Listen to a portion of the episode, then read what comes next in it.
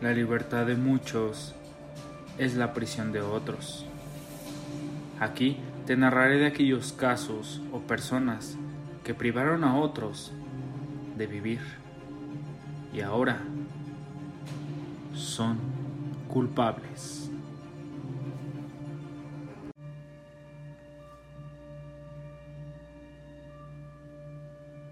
Hola, sean bienvenidos quinto capítulo de Son culpables. Hoy les tengo la historia de Francisco Guerrero Pérez, mejor conocido como el chalequero. Vamos a comenzar. Francisco nació en el seno de una familia pobre en alguna parte del Bajío en 1840. Fue el décimo primer hijo. Su infancia estuvo marcada por la pobreza, los abusos de su madre, que era golpeadora y asfixiante, y la ausencia de su padre. En 1862, a la edad de 22 años, emigró a la Ciudad de México, donde comenzó a laborar como zapatero.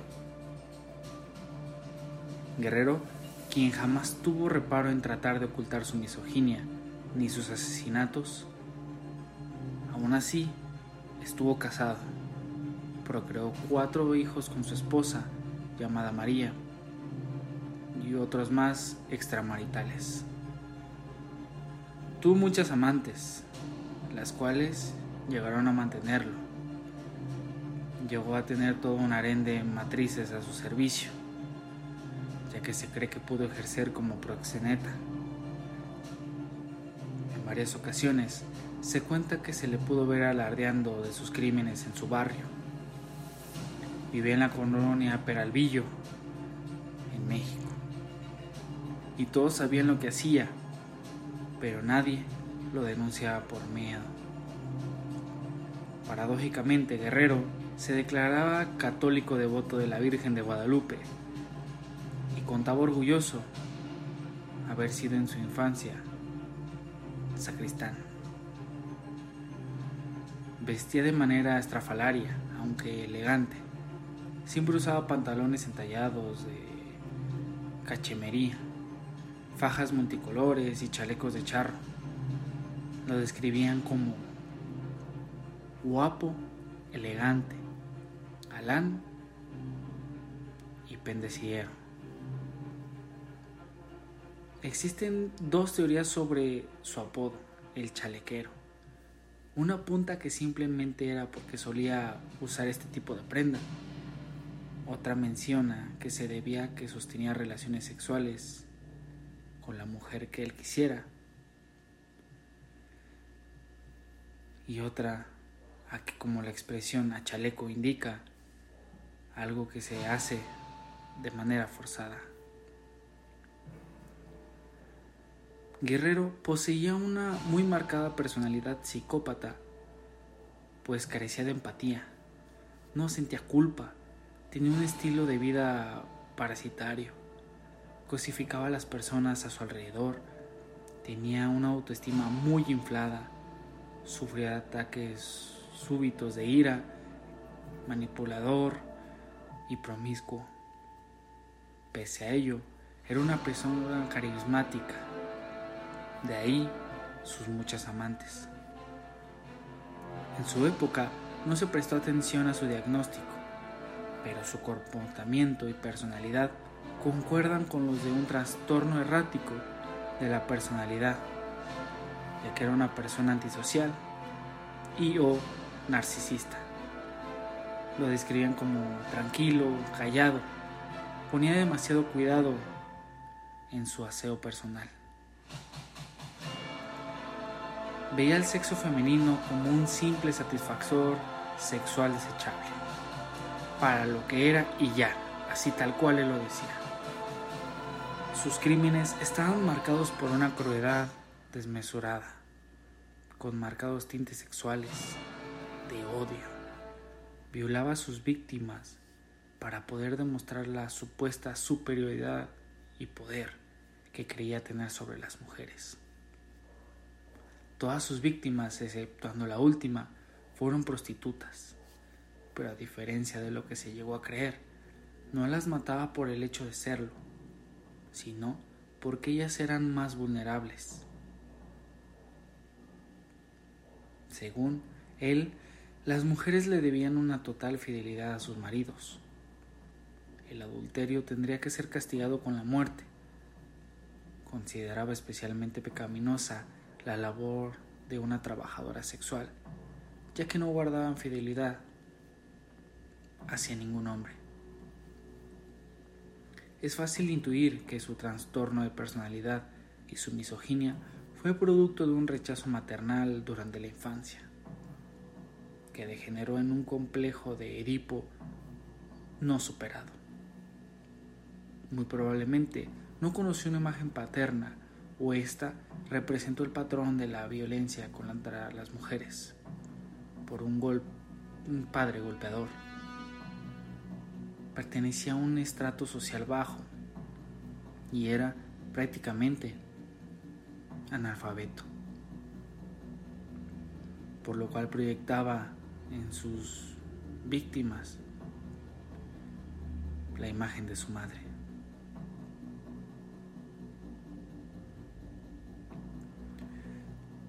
¿Cómo era su modus operandi? Él abordaba a sus víctimas con el pretexto de hacer uso de sus servicios. Y en efecto, sí hacía uso de ellos.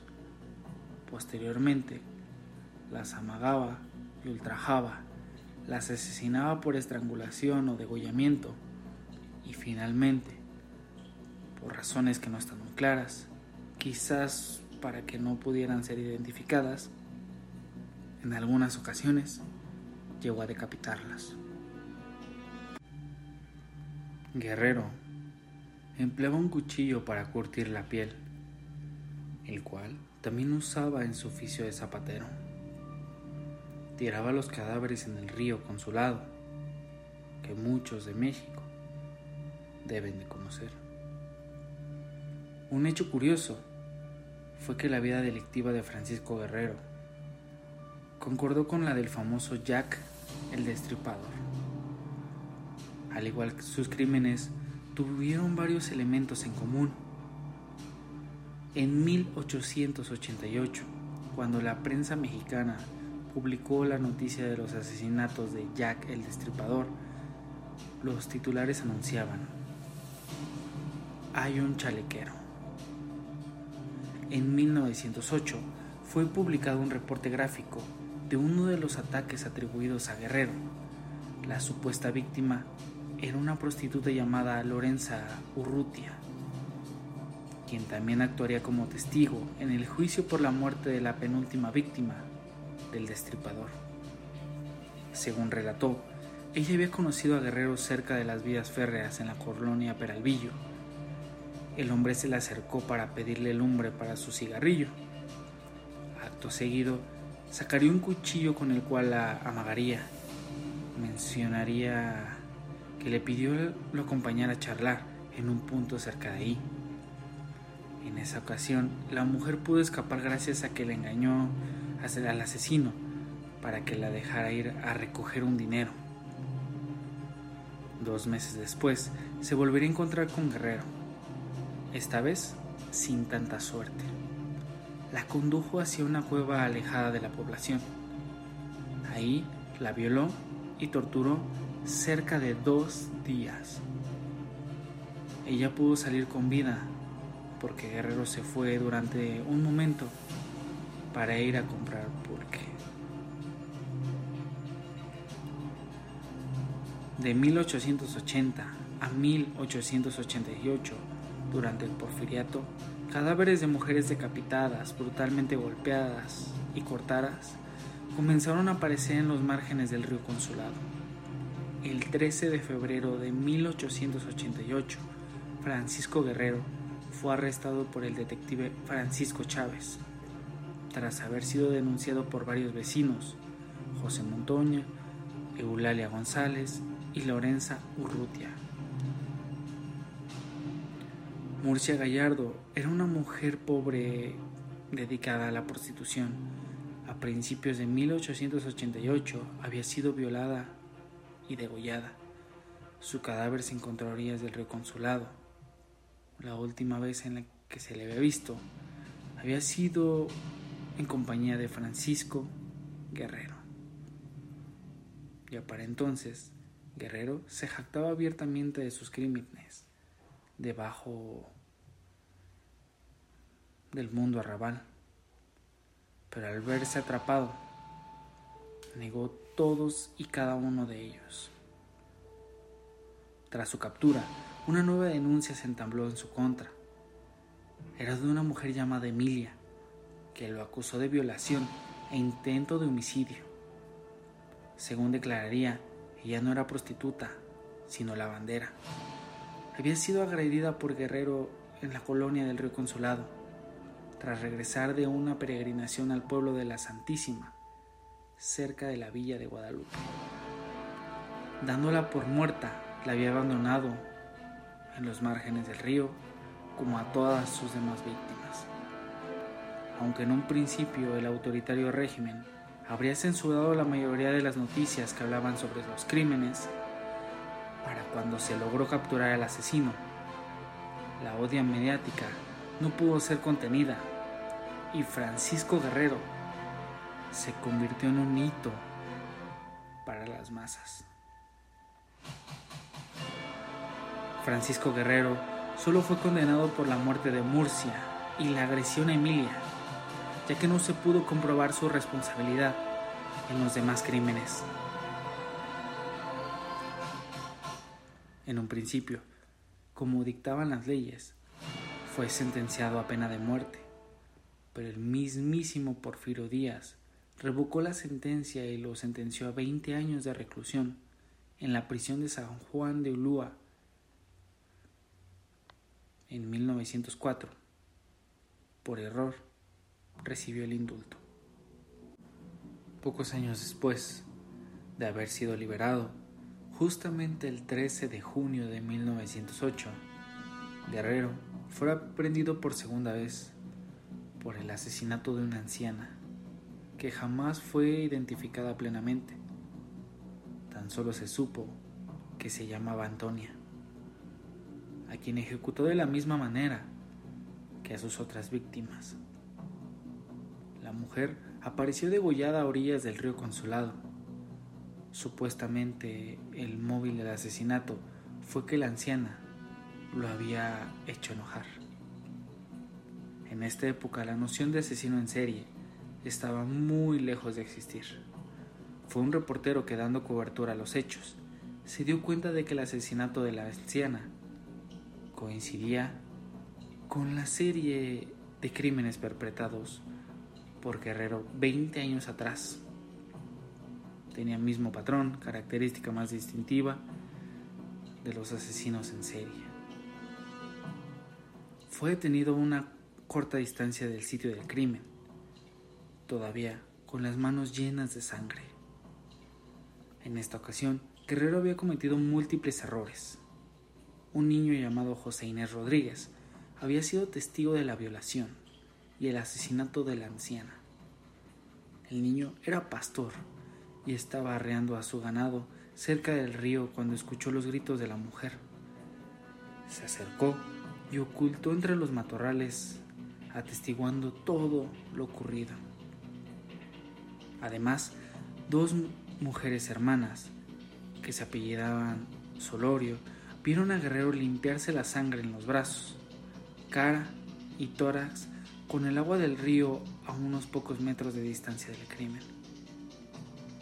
La detención de Guerrero se dio sin mayor alarde, exceptuando porque el suceso atrajo la atención de más de 2.000 espectadores. Fue recluido en la prisión de Lecumberri y sentenciado nuevamente a una pena de muerte, esta vez sin que alguna autoridad interviniera. Francisco Guerrero falleció antes de que la sentencia pudiera cumplir. Esto a la edad de 70 años. justamente el año que se desató la Revolución Mexicana. Algunas versiones manejan que murió de tuberculosis, otras de tifoidea como causa de esta muerte, y algunas otras indican que falleció de una contusión cráneoencefálica al sufrir un accidente.